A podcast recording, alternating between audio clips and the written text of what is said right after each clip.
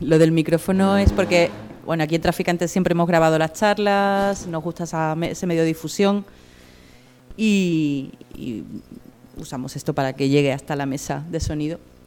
Y, bueno, pues eh, yo soy Carolina, formo parte del colectivo Traficantes de Sueños y hoy no es la primera vez, pero tenemos, bueno, un placer grande por, por recibir a Eduardo Romero, compañero, amigo, que, que bueno, que tiene mm, dos libros de los que vamos a hablar hoy y seguramente de más cosas, pero, pero le vamos a poner sobre todo el, la luz, el foco a, a, estos, a estos dos títulos. Eh, y, vamos a intentar que sea pues una charla, una conversación amena, donde, donde brille lo que, lo que él sabe hacer y, lo que nos trae.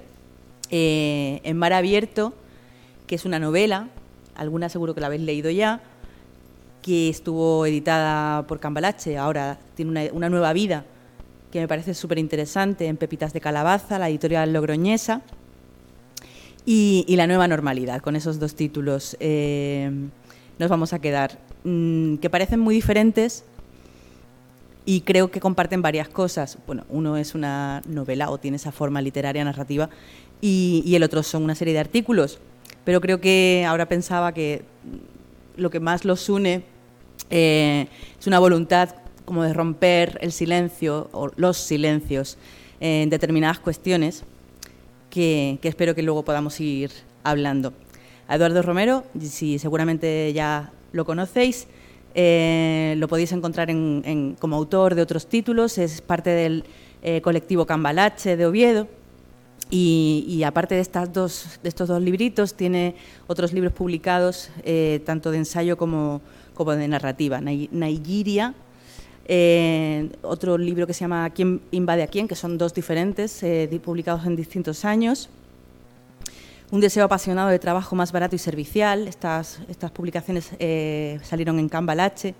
Y también en 2019 apareció la autobiografía de Manuel Martínez, que podéis ver ahí también en, el, en la mesa a la salida. Quizá, bueno, también le podemos dedicar algunas, algunas palabras. Eh, en Mar Abierto, eh, lo leí aquí cuando yo llegué a este proyecto así como hace seis años, una cosa así, porque me lo recomendaron el resto de compañeros y, a mí me sorprendió mucho porque no estaba acostumbrada a que en la ficción que se escribe, que se edita eh, en este país, contemporáneamente se hable desde las personas migrantes y de, y de las personas migrantes no, de una manera externa, no de una manera con una mirada ajena ni altiva, sino todo lo contrario. Siempre eh, quienes recorren sus páginas pueden ver, sentir una especie de reportaje novelado o de novela reportajeada que tiene, eh, le, da muchísimo peso a la narración, eh, a los detalles, a los cruces, a las personas, porque al final hay muchísimas personas dentro de ese libro que no son personajes, aunque se haya tratado, trabajado como, un, como una novela, como una narración. Y al otro que, que le vamos a dedicar, digamos que la última parte de esta charlita, que tampoco queremos que sea nada pesada, el otro libro, La nueva normalidad, he leído mucho más recientemente, bueno, salió en 2021, ¿no? Y, Eduardo me lo dio hace unos meses y, dije, jo, qué bien. Mientras algunas, eh, con las cuarentenas de, y los cierres y las, y las gestiones pandémicas de 2020, entramos en, una parálisis creativa y en un estupor eh, y un caos mental, otros pudieron trabajar, escribir y poner ideas en, sobre el papel, que es lo que ha hecho Eduardo con esos artículos, que tienen bueno, muchas cosas que de las, a las que señalar o que, o que proponer, pero a mí lo que más me sorprendió es eh, esta, esta, forma de construir eh, breves relatitos, ¿no? así articulados, que son con, con justaposiciones de ideas de una forma que no es irónica, o sea, que te deja bastante como boquiabierta, eh, dispara el pensamiento, dispara las ideas y rompen el silencio, como decía al principio. Pues eh, bienvenido, Eduardo. Y, me gustaría solo empezar, bueno, tú empiezas por donde quieras, pero mi primera propuesta es que nos contases un poquito eh, la gestación de Mar Abierto y, el, y esta nueva vida que tiene el libro, que, que mola mucho. Bueno, pues eh, muchas gracias por, por, estar aquí. Muchas gracias a, a, Carol por no solo por prestarte a, a, hacer la presentación, sino por la manera tan cariñosa que has acogido siempre en Mar Abierto y las cosas que escribo. Siempre me has animado un montón. Eh, siempre como que le has dado como relevancia a, esa, a eso que escribo y además hemos tenido la oportunidad también de compartir espacios en las que también hemos podido hablar de tu escritura, con el Trincheras Permanentes, que tenemos editorial compartida, y hace poquito hemos estado en Logroño haciendo un acto juntas, eh, que de alguna manera suscitó que luego se, monte el acto que estamos eh, presentando hoy, aquí. Y, sí, la verdad es que me hizo un montón de ilusión ya hace años, cuando me dijiste que, pues, que recomendabas en Mar Abierto, en la librería de traficantes, pues para mí es como un, lujazo. Eh, y bueno, eh, como decía Carol, el Maravilloso se publicó en 2016 por Cambalache, es decir, hace ya cinco años y pico. Eh, y, y, la gestación de la novela pues tiene que ver, o sea, tendría que explicar que antes yo llevaba mucho tiempo escribiendo ensayos sobre política migratoria y contra las fronteras, pues en, el ámbito de Cambalache, también en la campaña contra las deportaciones y los CIES. Eh, creo que desde el año 2006 que escribí ese primer librito del el Plan África en la inmigración. Era el momento que llamaban de la crisis de los cayucos y había como que de alguna manera contrarrestar ese discurso hegemónico sobre la invasión migrante. Pero mmm, en Cambache digamos que sentía que había una experiencia de construcción de pensamiento crítico a través de los ensayos que podía tener su riqueza y su importancia y que por eso lo hacíamos, pero que por otro lado había un montón de experiencias más cotidianas, comunitarias, eh, experiencias, digamos, de, de, de, espacios, como decía Carol, pues invisibilizados de la, ciudad, eh, que no podían ser contadas a través de los ensayos. Y un poco por eso, un poco también porque gente de, de mi alrededor me animaba como a potenciar esta voz más narrativa, pues me arranqué a empezar a recopilar cosas que iban pasando cerca mío. A veces cuando firmo la novela que siempre acabas, bueno, no te puedes inventar una frase muy chula para cada vez que firmas un libro, entonces como que repites una idea y una idea que, que yo muchas veces repito es, esta novela está escrita con cierto distanciamiento, o pretendidamente con cierto distanciamiento, pero en realidad está escrita desde las entrañas. Eh, y eso tiene que ver con que las historias que se narran en Mar Abierto pues me han, han pasado muy cerca de mí, me han rozado mucho. ¿no? Entonces lo que hice fue desde 2012 más o menos hasta 2016 acumular una serie de materiales eh, que tienen que ver con un, una serie de historias que si quieres luego entro a contar cuáles son. Eh, y una vez que tenía digamos ese acumulado de experiencias eh, cotidianas, llegó el momento como de decir, bueno, quizás a esto le puedo dar forma de novela. Eh, y, y entonces tuve que construir algunos artefactos de ficción, como puede ser fundamentalmente un, un, portal, un vecindario, en el que se van a entrecruzar todas estas historias. Al final, El Mar Abierto es una novela coral que creo que tiene como 90 o 90 y pico personajes. Y a veces recuerdo las novelas de, de Dos Pasos, que tiene cientos de personajes y que de pronto hay dos personajes que solo se cruzan durante un párrafo de la novela en una estación de tren. En este caso hay algún encuentro así, así de efímero, pero en general los personajes se encuentran y se desencuentran en una escalera eh, mm, en ese portal que tiene que ver con una experiencia de un portal real de la ciudad de Oviedo en el que yo viví, eh, pero que a través de esta serie de pues eso de, de, de artefactos de la ficción, pues lo convierto, vamos a decir, en otra cosa. ¿no? Cuéntanos sobre los personajes que querías, mm. las historias que te, han atravesado, que han hecho. Mm.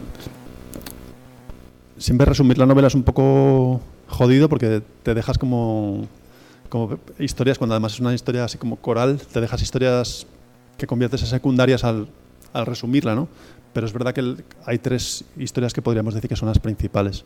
Una es la historia o el mundo, el universo de los jóvenes que emigran solos, fundamentalmente desde Marruecos, y que yo pude conocer en centros de menores abiertos, semicerrados y en cárceles de menores. Eh, pero la novela sobre todo lo que refleja su vida cuando ya han cumplido la mayoría de edad y con o sin papeles, digamos que quedan abandonados a su suerte fuera de esos centros tan poco acogedores.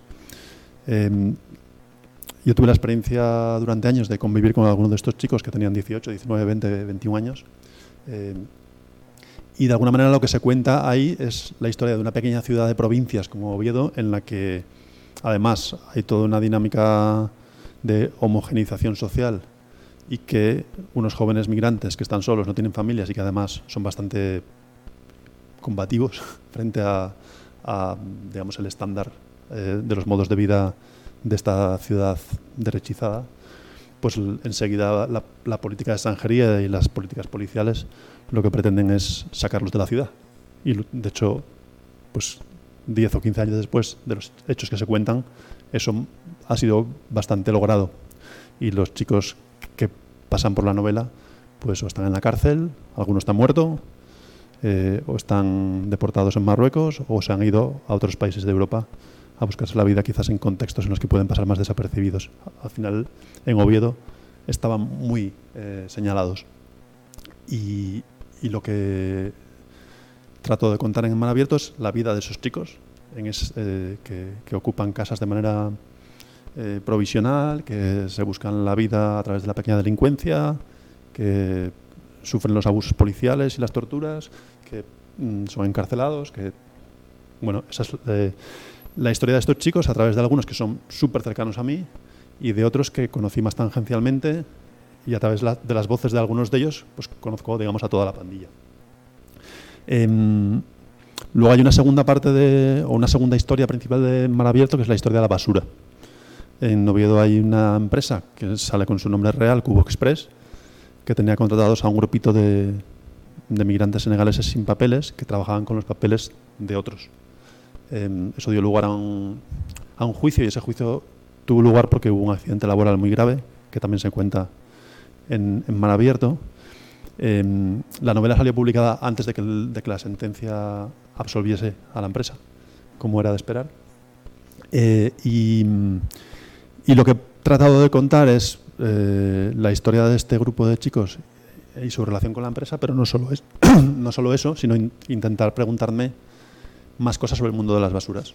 Mm, la ingente cantidad de basuras que produce una ciudad, eh, cómo estos chicos ponen los cubos de basura en cada portal, porque en Oviedo hay un sistema de recogida portal a portal a través de cubos de basura que se ponen a las 7, 8 de la tarde y se recogen a las 4 de la mañana. Eh, y, entre medias pasa la gran multinacional de las basuras a recoger las, las bolsas.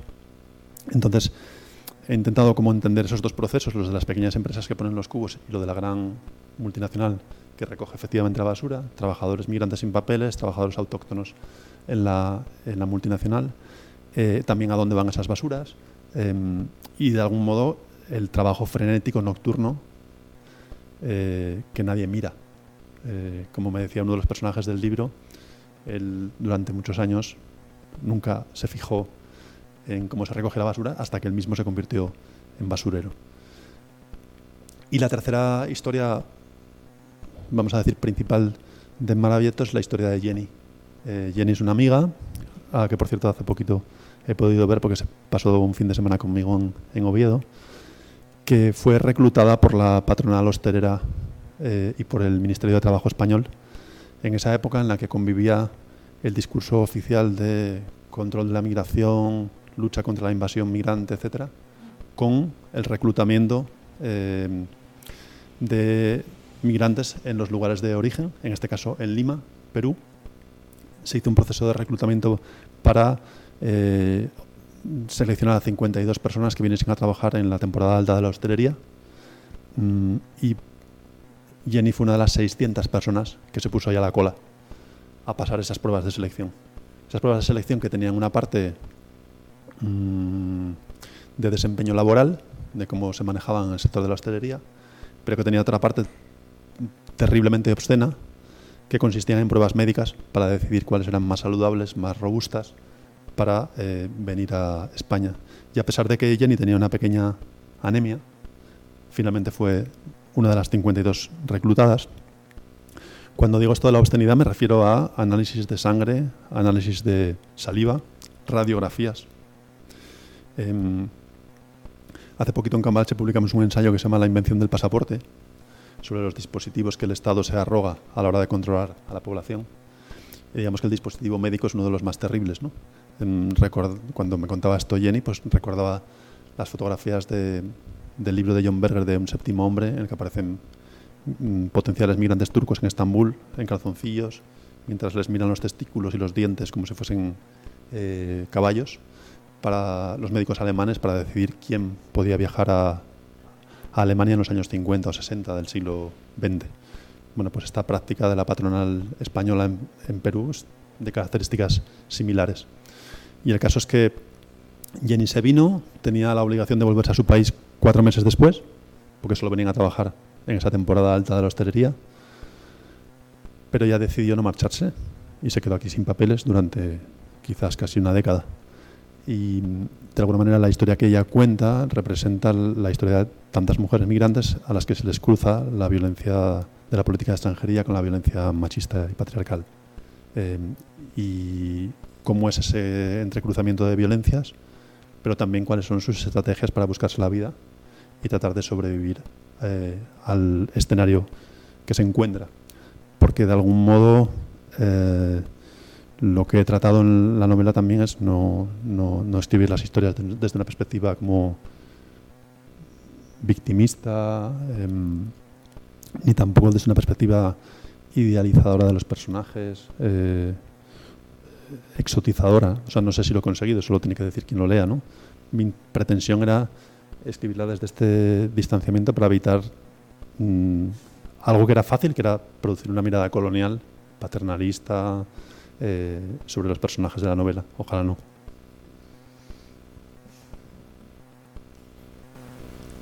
Desde, que se publica hasta, hasta el día de hoy, me consta, porque lo has ido comentando en otros encuentros que, hemos tenido, eh, tú has podido bueno, poner en, común las, historias del libro, en charlas, presentaciones y demás, e incluso has conseguido bueno, que algunas, algunas de las personas que son protas en, Mar Abierto eh, leyeran o estuvieran en presentaciones, en actos contigo.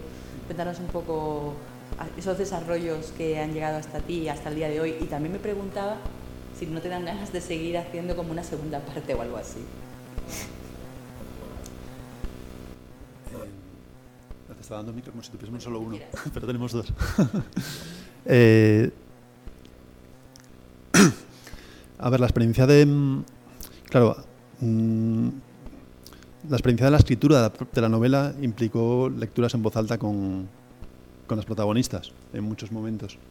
Y eso fue algo bastante guapo, como decimos en Asturias. Em, hay, un, hay un sociólogo colombiano maravilloso que desgraciadamente se ha muerto, creo, en 2019, que se llama Alfredo Molano, eh, que hablaba que él escribe siempre desde los testimonios eh, de, las personas refugiadas, de las personas eh, incluso desaparecidas en Colombia, y que habla de, de, como, de tratar de captar su, su, voz, sus formas también del lenguaje a la hora de relatar, ¿no? Y habla de cómo esas personas adquieren nueva vida a través de los textos. Entonces, el, el, y cómo se sienten de alguna manera reconocidos en esos textos. Y mi intención era que las personas que formaban parte de Maravilloso se pudiesen sentir reconocidas en eso que se estaba contando. Entonces la experiencia fue muy, muy chula porque de alguna manera fue, fue una experiencia muy repetida la de ir a las personas para leerles lo que había escrito a partir de sus testimonios y en general fue todo bastante fluido. Hay una experiencia así un poco más complicada, pero esa no la puedo contar. Eh, y, entonces eh, creo que hay incluso una, una cosa que quizás sí es un poco original, que es que en la propia novela, a veces, muy puntualmente, pero a veces, eh, aparece la reacción del, personaje al que, se, al que se le ha leído el fragmento, todavía en el propio proceso de construcción de la novela. Concretamente cuando hablo con los chicos que están en Liverpool y que estamos hablando de la muerte de su hermano, pues hay un momento que, en que dicen, mm, como que, ¿para qué escribes esto tú? Si Eh, esto pues lo, va a valorar Dios y no hay mucho más que, decir, ¿no? Eh, entonces, eh, sí que ha sido muy interesante ese proceso previo. Eh, y luego cuando la novela fue publicada, pues la hemos leído en voz alta montones de veces. En, en hay una especie de aula informal, comunitaria, de, de, apoyo escolar, vamos a decir, pero que va mucho más allá. Y yo qué sé, pues sale el personaje de Adama, uno de los eh, hombres senegaleses que se dedican a las basuras, pues que yo con sus hijos de 16 o 18 años hemos leído la novela en voz alta para acabar de aprender castellano. Eh, hace poquito en Logroño, eh, en un instituto, me dijeron que los de PEMAR, los dos grupos que, venían a escuchar la novela, pues prácticamente me iban a, montar un pollo en el aula porque eran súper traviesos y en realidad fue una experiencia en la que casi me he hecho a llorar de emoción porque fue preciosa. Eh, de alguna manera los, los jóvenes, eh, las jóvenes del instituto se sienten reconocidas en los personajes, en los chicos marroquíes sobre todo, eh, que aparecen en la novela y no solo escucharon y participaron un montón, sino que han quedado en leer la novela y tengo que volver a Logroño a poder comentarla con ellas, con ellos, con, con ellos y ellas cuando se acabe. Hay un par de institutos de Berlín que también han leído la novela, pues, de institutos que enseñan en castellano. Eh, bueno, ha habido muchas experiencias, por destacaros estas, de, gente, digamos, entre los 16 y los 20 años, que de alguna manera se sienten muy enganchados a, la lectura de, de Mar Abierto y yo estoy feliz y prefiero mil veces, a veces, ir a un instituto a hablar con ellas que ir a un festival literario de no sé qué. Ya, que estamos hablando de lecturas, pero bueno, eh, ¿cuál es el autor? Eh, me ha dicho y me asegurado que, que si no leía se iba a enfadar.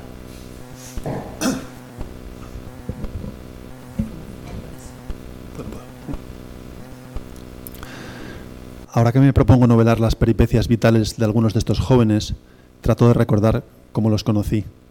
Maldigo mi memoria de pez que me impide reconstruir mi primer encuentro con Ahmed. Cariñoso, desequilibrado, amable, mentiroso, locuaz. En Ahmed todo es exagerado. Me recrimina recurrentemente ese olvido mío de la primera vez que nos cruzamos por el barrio y él me abordó. Es nítido, sin embargo, el recuerdo de mi primer encuentro con Simo. Caminé hasta aquel parque en busca de Sufián tímido y despistado, Sufián fue el primero de los chicos que conocí. Y allí me encontré con un grupo de adolescentes que junto a los muros de una iglesia se pasaban una bolsa de plástico para snifar disolvente. Era una tarde de domingo. Parecía que la gente de ese barrio vivía enclaustrada en sus casas, pues solamente esta pandilla ocupaba el parque. A mi llegada escondieron la bolsa y el bote de disolvente, pero bastó un poco de confianza. Yo no era policía ni educador, para que Simo sacara de nuevo la bolsa y empezara a inspirar con fuerza para regocijo de sus iguales pendientes de mi reacción. A Simo le gusta referirse a aquella escena, y yo recuerdo perfectamente su rostro y su cuerpo frente a mí, la energía que desprendía, sus ojos enrojecidos, su sonrisa mientras reivindicaba el placer del pegamento. A Rashid, sin embargo, no llegué a conocerlo. Escribiré sobre él sin haberlo visto nunca. Serán las voces de Gibril y Elías, sus dos hermanos, de sus amigos y de Laura, su novia de entonces, las que me permitan dibujar algunas de las escenas de su vida. El señor Julio se queda absorto cada mañana mirando cómo la chica nueva peina a su mujer.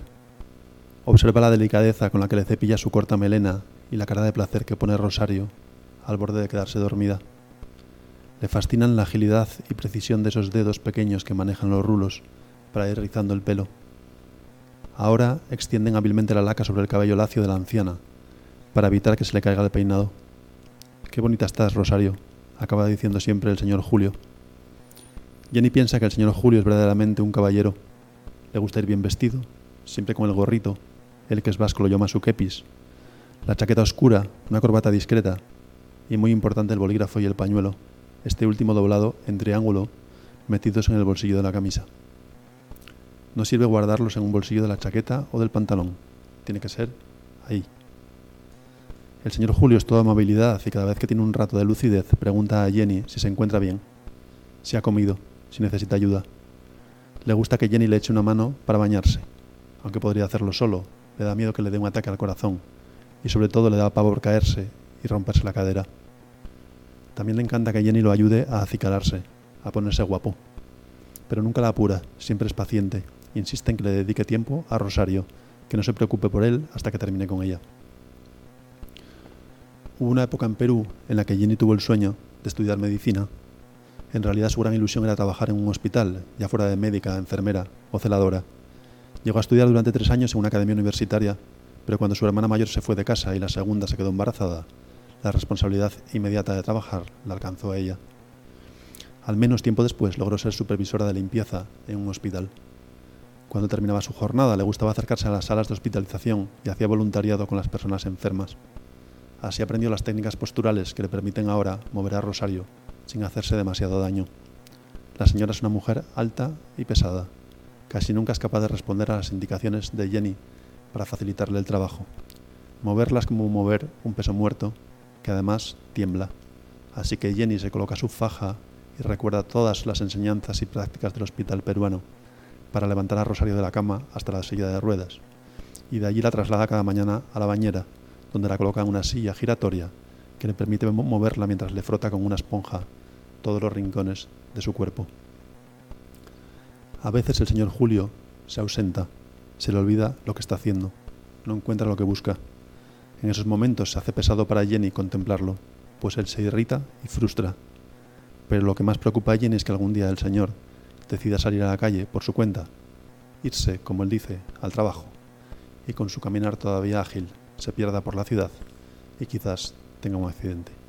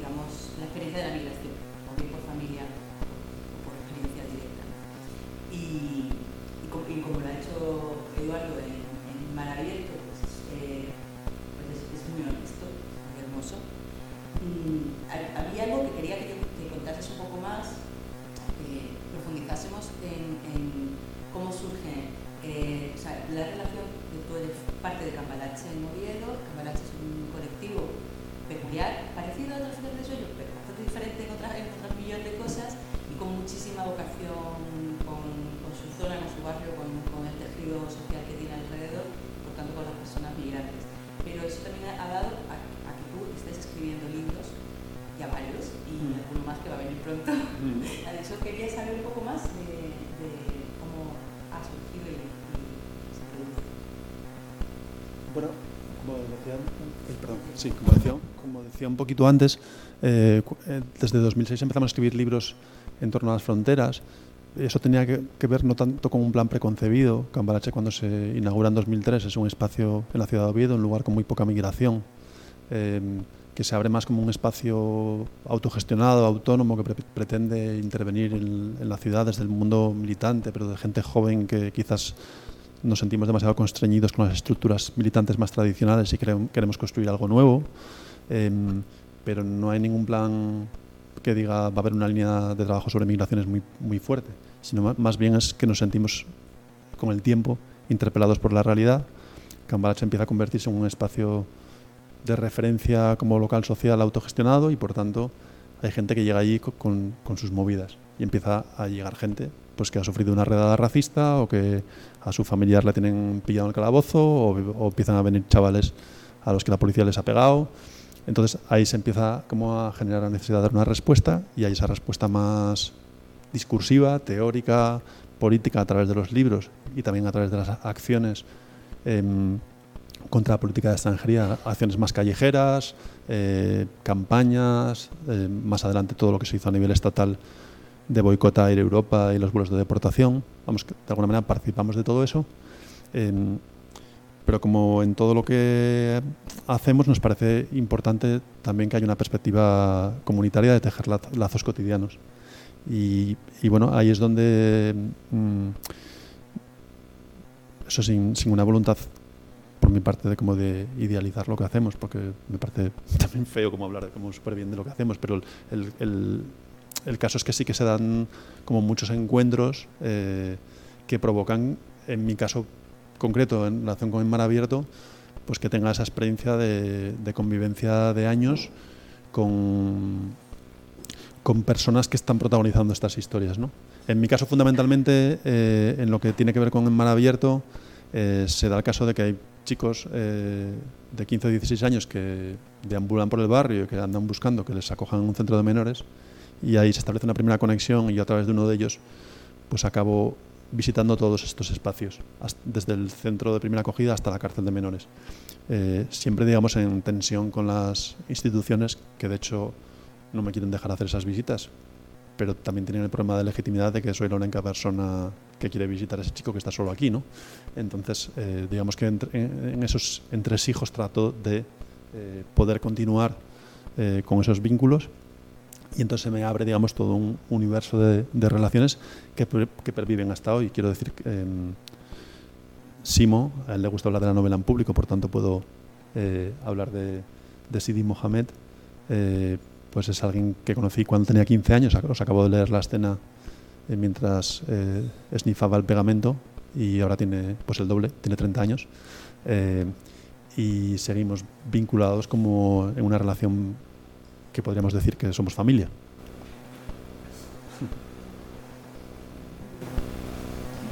Y antes también os comentaba que me parecía que siendo diferentes, bueno, hoy la excusa eran los dos y quería, quería resaltar también eh, la nueva normalidad, eh, había ciertos parecidos, ciertos hilos comunes que creo que, que los unen, pero al final es la mirada y la forma en la que se aborda la realidad.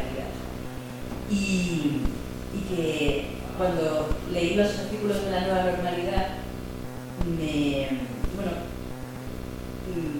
da, da, muchísimo que pensar y me gusta mucho la forma en la que eso, eh, vas contraponiendo, que también de, alguna, de algún modo eh, narrativo está en, en la novela, eh, aspectos de la realidad, porque lo pones delante de, pues, del espejo de, la hipocresía, de, las absurdeces que nos vamos tragando, porque sí, en fin, eh, si habéis pasado una pandemia malunas y psicológicamente y, estáis bastante como yo eh, enfadadas con la gestión del control social, etcétera, etcétera, os recomiendo también este librito.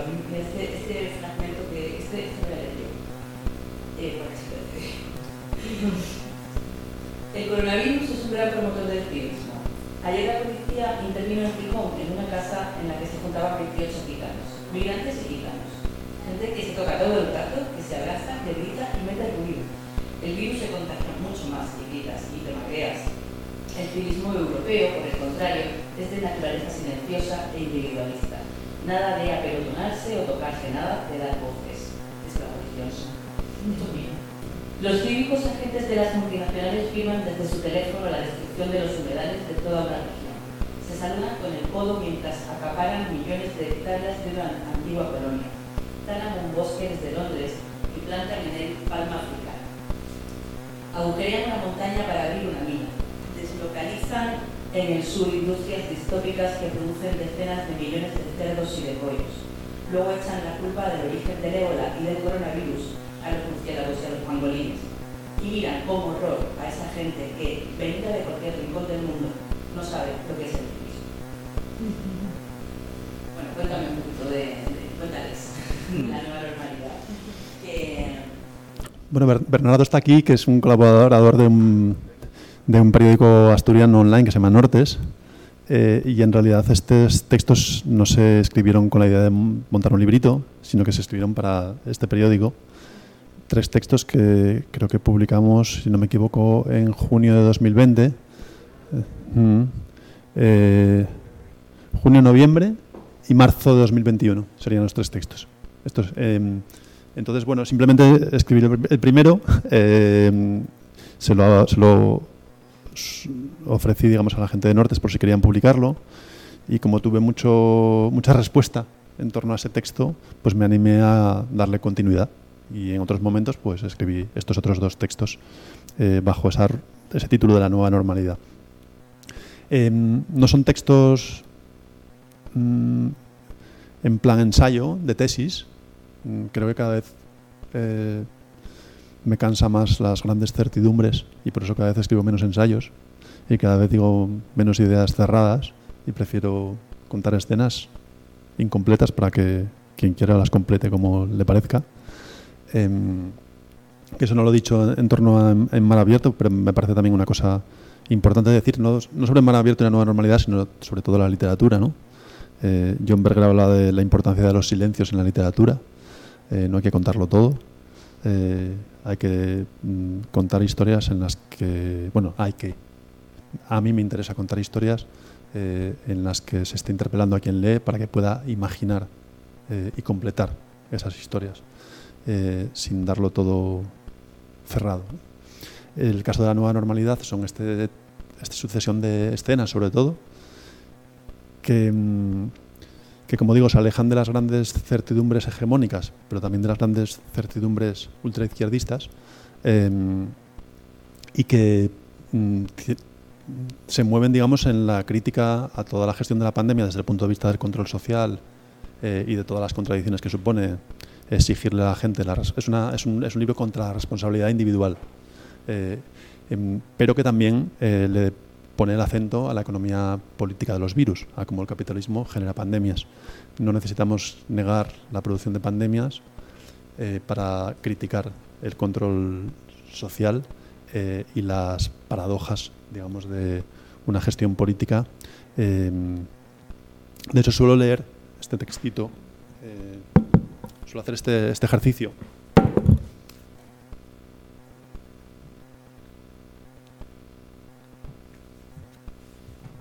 Hoy, hoy, como estamos montando los dos libros juntos, no voy a hacer la adivinanza. Es un texto de Margaret Thatcher que dice, eh, no hay tal cosa como la sociedad, hay individuos, hombres y mujeres y hay familias, y ningún gobierno puede hacer nada si no es a través de la gente. Y la gente primero debe cuidar de sí misma. Es nuestro deber cuidar de nosotros mismos y después también cuidar de nuestros vecinos. Eh, es un texto de Margaret Thatcher muy de la pandemia. Eh, y de alguna manera lo que trataba era de cuestionar eh, cómo estaba operando el discurso de la responsabilidad individual y del cuidado como un discurso muy tendencioso que permite decirle a la gente que es, su responsabilidad contener el virus, mientras en el Estado español se multiplican eh, hasta 50 millones el número de cerdos sacrificados en macrogranjas eh, todos los años. Eh, y lo que traté también con estos textos es mostrar o compartir algunas lecturas que yo tuve durante el confinamiento, que me parecían súper interesantes, eso sí que eran tochos con tesis, eh, y que me decía, Ay, pues a mí me gustaría que la gente pudiese leer estos textos.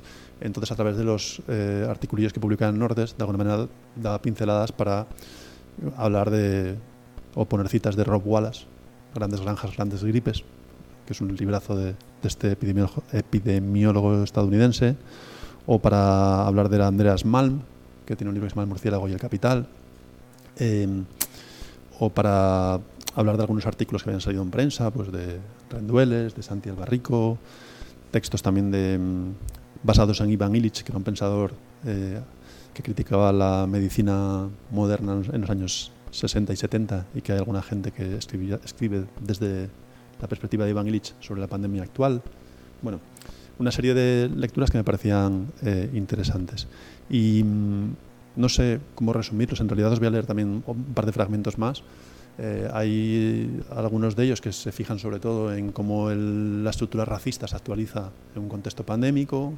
Hay otra parte que va directamente hacia las cuestiones del control social. Hay otra parte que, tiene más que ver con entender la pandemia como con este término que se ha dicho que es una sindemia, es decir, una eh, enfermedad infecciosa que, es, que establece sinergias con otras enfermedades ya existentes en la sociedad y que tienen una base social, de clase, etcétera.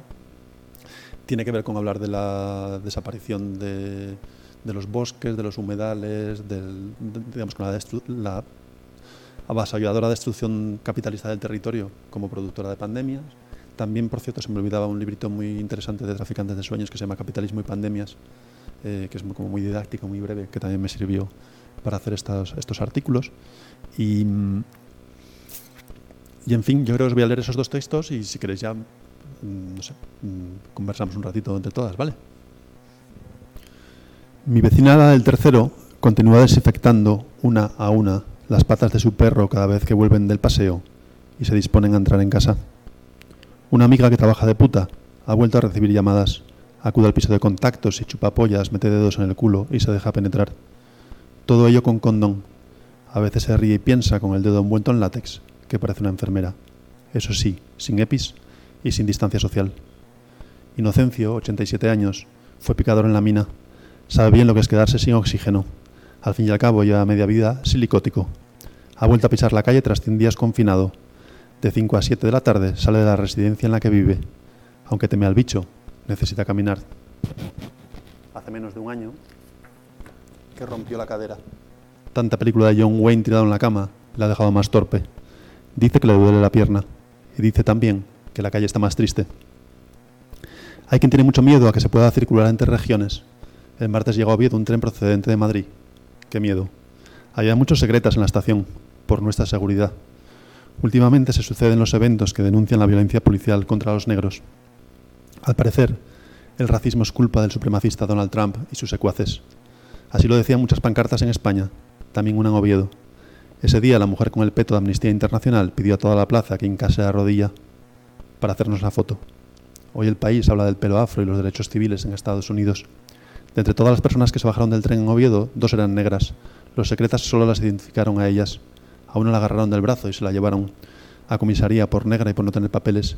La obligaron a quitarse el sujetador y los cordones de los zapatos. Una policía la cacheó en busca de drogas. En el calabozo no existe la distancia social de pronto por negra y por no tener papeles, era sospechosa de tráfico de estupefacientes. 100.000 detenciones en un año, 274 al día. Ese ha sido el récord español de encierros en calabozo en aplicación de la ley de extranjería. Verdaderamente, Donald Trump es un fascista. En un instituto asturiano, las clases están a punto de empezar. Un día antes se convocan las familias a una reunión con un solo punto en el orden del día, el régimen de sanciones. Serán expulsados por un día quienes cometan una falta leve, una falta leve es, entre otras, bajarse la mascarilla. Serán expulsados por una semana quienes cometan una falta grave. Una falta grave es, por ejemplo, chupar el boli de una compañera. Dando ideas a las familias objetoras, piensa una madre. Niño, tú cuando llegas a clase chupa todos los bolis y seguro que te expulsan hasta junio. Las clases comienzan. Mesas separadas por la distancia social estipulada. Nadie puede moverse de su sitio durante la clase. Prohibido tocarse. Los primeros días en el recreo los chavales y chavalas se sientan en el patio en filas, guardándose metro y medio de separación. Prohibido jugar. A las pocas semanas se establecen cuadrículas dentro del patio. Cada grupo tiene que restringir su movimiento a la zona que le ha sido asignada. Se imprimen carnets individualizados. Foto, número de identificación escolar, nombre y apellidos, domicilio, curso, grupo. A un alumno le han pedido seis veces su pasaporte en una misma mañana. Si te identifican fuera de tu cuadrícula, estás expulsado. También está prohibido caminar por el pasillo sin la compañía de un profesor ni para ir al baño. Si lo haces y te pillan, también te mandan para casa. No sé por qué me da que este, este, instituto no está en el centro de la ciudad. Más bien me huele que es uno de esos en los que abundan los hijos e hijas de familias incívicas y gritonas. Cuando llueve, el recreo se hace en el aula. Simplemente se para la lección y se descansa en el pupitre. Los chavales sacan sus móviles y comienzan a enviarse WhatsApps. Y montan grupos de tres para disputar batallas en videojuegos contra equipos de desconocidos. A un alumno se le ha olvidado el boli en casa. Un amigo le presta uno. Como hay alcohol y gel de manos por doquier, el chaval baña el boli en desinfectante. La profesora les pilla. Compartir material es una falta grave. Una semana expulsados a casa. Mientras todo el mundo mira cómo salen del aula, una niña trafica gominolas por debajo del pupitre con su amiga.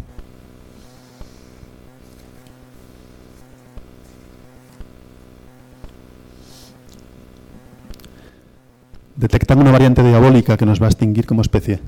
Muere por coronavirus un hombre que negaba el virus y su padre y su madre y también todos sus hijos.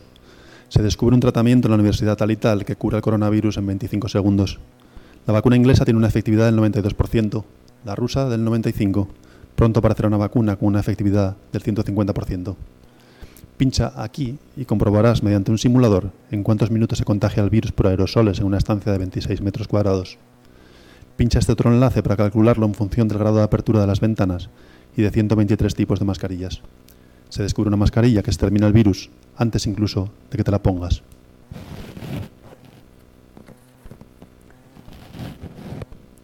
Cuando ciertas epidemias no afectaban a Occidente, no hacían falta sofisticados modelos de medición de riesgos para internautas ociosos. No hacía falta, en fin, tanto teatro. Camino por una calella. Aquí en medio del monte, una señora se me acerca medio metro para increparme por no llevar mascarilla. Más adelante, una pareja no me dice nada, pero se aprieta contra un muro como si se cruzara con la misma muerte. Veo un corredor que se acerca. Cuando llega a la altura de la pareja, esta no hace los mismos aspavientos para apartarse. Al fin y al cabo, correr sin mascarilla está permitido. Es lo prohibido lo que es contagioso. Es lo prohibido lo que mete miedo.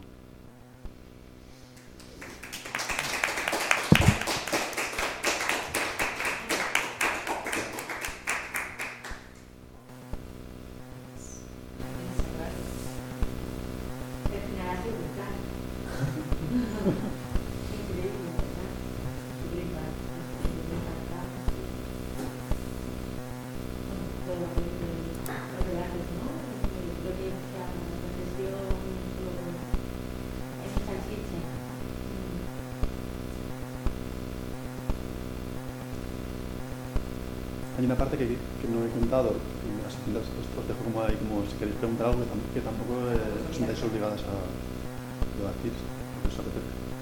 Que, no he dicho que creo que es importante decir, hay una cita de Rob Wallace en la que dice que, bueno, no sé exactamente lo que dice, pero más o menos algo así, algo así que, como que en vez de control social y de represión, lo que necesita una pandemia es tratarla con, tratar la, tratarla con compasión. Em, y sí que me he cuidado mucho de no ridiculizar em, o de no faltar al respeto al miedo. O sea, hay personajes diferentes en la nueva normalidad y está el personaje de Inocencio, que es un viejo que compartió hospital con mi padre, y al que he intentado visitar hasta que ya me dejaron, me dejaron porque estaban encerrados, em, que tiene 87 años, fue minero, tiene silicosis en los pulmones y es normal que tenga miedo. Entonces me parece también que a veces, eh, desde un izquierdismo, eh, pues, yo creo muy, muy, muy atrevi- atre- atrevido o muy desconsiderado con la diversidad de cuerpos y de situaciones, pues homogenizamos, eh, por ejemplo, la objetividad de no hay que tener miedo porque esto es una pandemia mm, que no es tan grave, ¿no? Pero a la vez que en eh, la nueva normalidad en los textos se tiene esto en cuenta, creo. Eh, no sé si a veces me he pasado en, en la ironía de reírme de ciertas cosas, no lo sé. Eh, también a la vez se, habla de esta economía política de los virus y también se intenta poner las cosas en su justo lugar. Entonces, tirándome un poco al río, porque cuando hice estos textos, pues y todavía hoy el, baile, el baile de números es muy complejo, eh, me bastaba, digamos, establecer datos muy, eh, grosso modo, em, decir, pues en el año 2020 parece que hubo 80.000 personas más muertas en España. O sea que normalmente en España mueren 400.000 personas al año y en 2020 murieron 480.000, más o menos. Eso es un 20% de mortalidad mayor, ¿no? Que luego sería otra discusión si todo ello se debe al coronavirus o la forma de gestionarlo ha provocado unas muertes extra de otro, de otro tipo, ¿no? Eh, sí.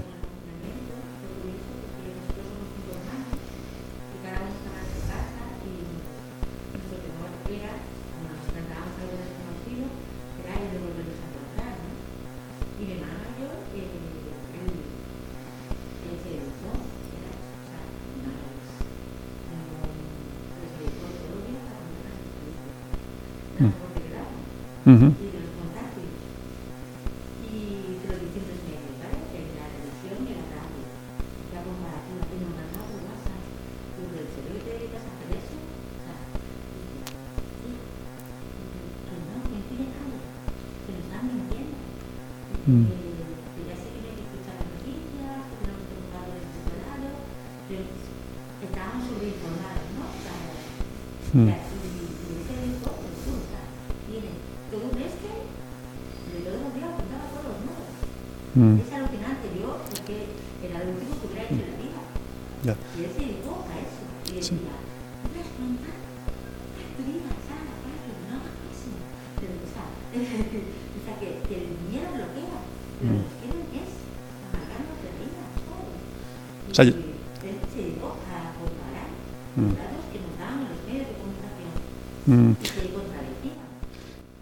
Yo, est- yo estoy plenamente de acuerdo en que la utilización de los datos y la propia producción de los datos es poder eh, y ha servido como mecanismo de control en la pandemia muy fuerte.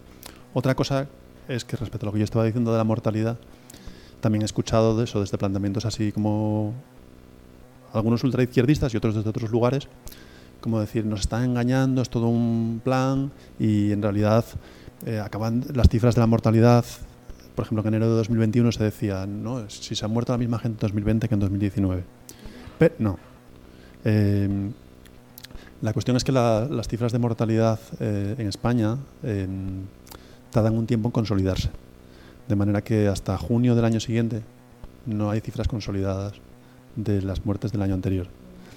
Entonces, ha habido, por supuesto que hay manipulación, por supuesto que hay mentiras, pero yo he intentado precisamente como ir un poco más allá de eso y decir, no hace falta, o sea, no hace falta que haya manipulación. Vamos a aceptar, eh, porque probablemente sea verdad, que murieron 80.000 personas más en España en el año 2020.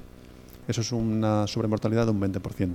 Eso quiere decir que en España había una edad media, eh, perdón, una esperanza de vida de 83 años y medio y la pandemia la ha dejado en 82. Em, entonces, en el, libro lo que, lo que trato de hacer es como mm, descentrar las situaciones y irme al delta del Níger y, ver que la, esperanza de vida en Níger es de 50 y pico años y que el papel de las multinacionales petrole- petroleras en el delta del Níger la ha dejado en 40 y pico años. No durante el año de la pandemia, los dos años, sino estructuralmente durante décadas. ¿no? Em, como forma de decir, no es necesario que digamos que todo es mentira, para poder decir que la pandemia tiene esta dimensión concreta en Occidente y que la podemos comparar con estas otras producciones. ¿no?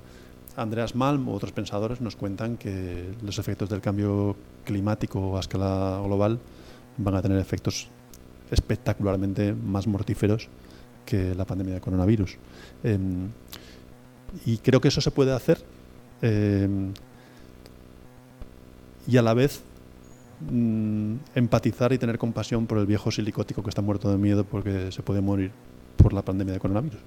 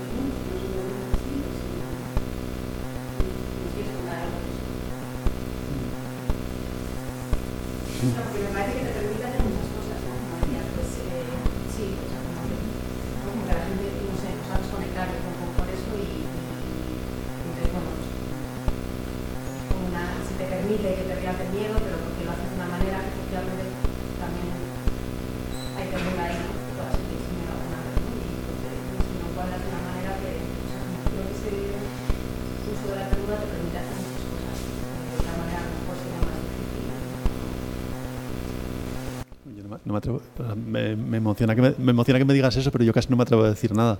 Eh, porque además eso creo que no... O sea, no, no- no- es fácil como... O sea, creo que si eso funciona, en el caso de que, de que lo que estés diciendo sea verdad, eh, el- digamos que lo que... Lo, el- creo que tiene que ver con... es no sé cómo explicarlo. Como contar, como contar las historias desde una implicación y también desde la verdad. eh, desde la cercanía, desde la verdad.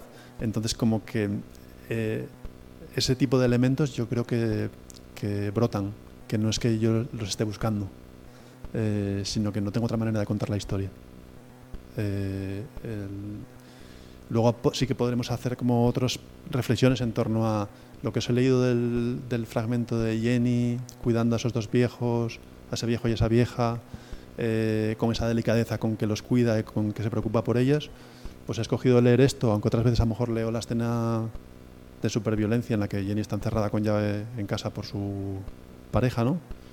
Y, creo que si, efectivamente, o sea, estoy de acuerdo contigo que si, si solo cuento esa mierda, eh, digamos que- que la historia, aparte de generar solo ese sentimiento de claustrofobia terrible y de dolor y de regodearnos en la pura violencia, eh, aparte de que genera eso, aparte es que no es, mm, no, es la, única verdad de la vida de Jenny. Eh, eh, mm, claro. Entonces, claro, a- mm, es difícil también cuando estás eh, es- escribiendo sobre situaciones de, de mucha vulnerabilidad, violencia, etcétera, cómo hacerlo, o sea, cómo pensar sobre eso. Eh, hace po- poco me enfrentaba a otra cosa que quizás no, no, ahí no es el elemento de la ternura el que opera, pero estoy escribiendo una cosa ahora sobre el carbón entre Asturias y Colombia, con muchos testimonios, eh, sobre todo colombianos, durísimos, ¿no? Y el otro día, bueno, hace un, par de hace un par de meses o cuatro meses, pues un, un amigo colombiano pues me, me daba su, su testimonio. Y su testimonio es un testimonio de tortura eh, por parte de los paramilitares en el escenario de las empresas del carbón en, Colombia. Y un testimonio muy crudo. Eh, y claro, ahí también te preguntas cómo, cómo cuentas esa historia.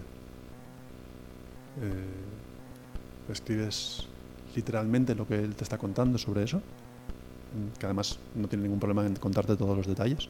Bueno, no tiene ningún problema. Los cuenta. Em, entonces sí que me parece importante pensar sobre eso. Eh, sobre, sobre- o sea, no, encontrar otras maneras.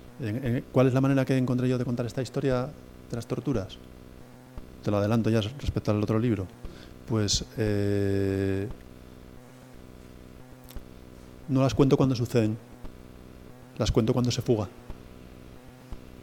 Porque para, para que él pueda contar cómo se fuga, eh, tiene que contar los daños que tiene, porque afectan a su, a su manera de fugarse. Pero ya no es solo un torturado ahí atado que no puede hacer nada, es un tipo que se está escapando.